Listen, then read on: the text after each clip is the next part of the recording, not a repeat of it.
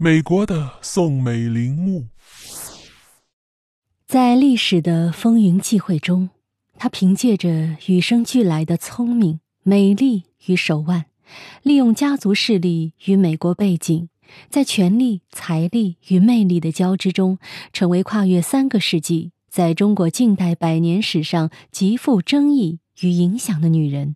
她就是宋美龄。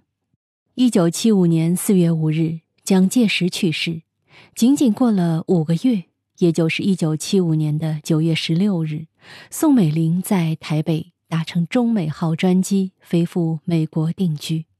期间，宋美龄虽有过回台湾小住，但在美国居住时间长达二十多年。在一百零六岁生日之前，宋美龄的身体状况已经非常不好。对于生死，宋美龄曾说。上帝让我活着，我不敢轻易去死；上帝让我去死，我绝不苟且的活着。从这句话中可以悟出，面对生死，宋美龄非常淡然，而且对于死后葬在何处，宋美龄已于多年前做了安排。在美国的这段时间，自己的亲人一个接一个的离开，先是哥哥宋子文。后来，大姐宋霭龄、姐夫孔祥熙等等，包括那些侄子侄女们，也都相继离开。不过还好，身边一直有孔令仪陪伴着她。宋美龄在自己还没有去世之前，就已经买了一块墓地，与宋家、孔家人在一起。二零零三年的十月二十三日，宋美龄在美国纽约去世。享年一百零六岁，去世后被安葬于美国纽约上州西切斯特县哈茨戴尔郊外的芬克里夫墓园。那么，这个墓室是什么样子的呢？大家也可以在页面里查看插图。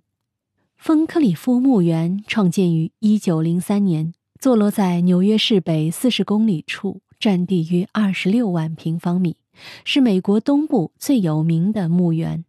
和美国其他墓地一样，这里也分为室内安葬和室外安葬。宋美龄与姐姐宋霭龄及宋子文、孔祥熙等人士及外交家顾维钧身后均葬在此。宋美龄墓室在芬克里夫大楼，建于1927年，共三层，内部分为壁葬和私人墓室。在长长的过厅两侧建造了高级天花板的壁龛，用来安葬遗体或骨灰。与宋美龄墓毗邻的是孔祥熙与宋霭龄的合葬墓室。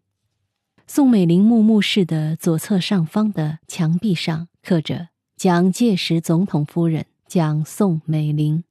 在晚年时期，宋美龄在孔令仪的陪伴下来到自己墓前，十分感慨。说出了埋藏心里多年的话，他说道：“令仪，我痛恨政治，我年轻的时候太过于执着于政治，可我是有自己祖国的呀，为什么我死后是要安葬在这里？”这段话呢，现在听来还是有一些酸楚啊。都说叶落归根，但是。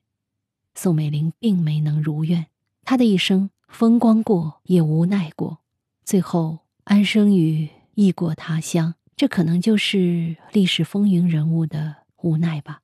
好，密室里的故事，探寻时光深处的传奇，下期咱继续揭秘。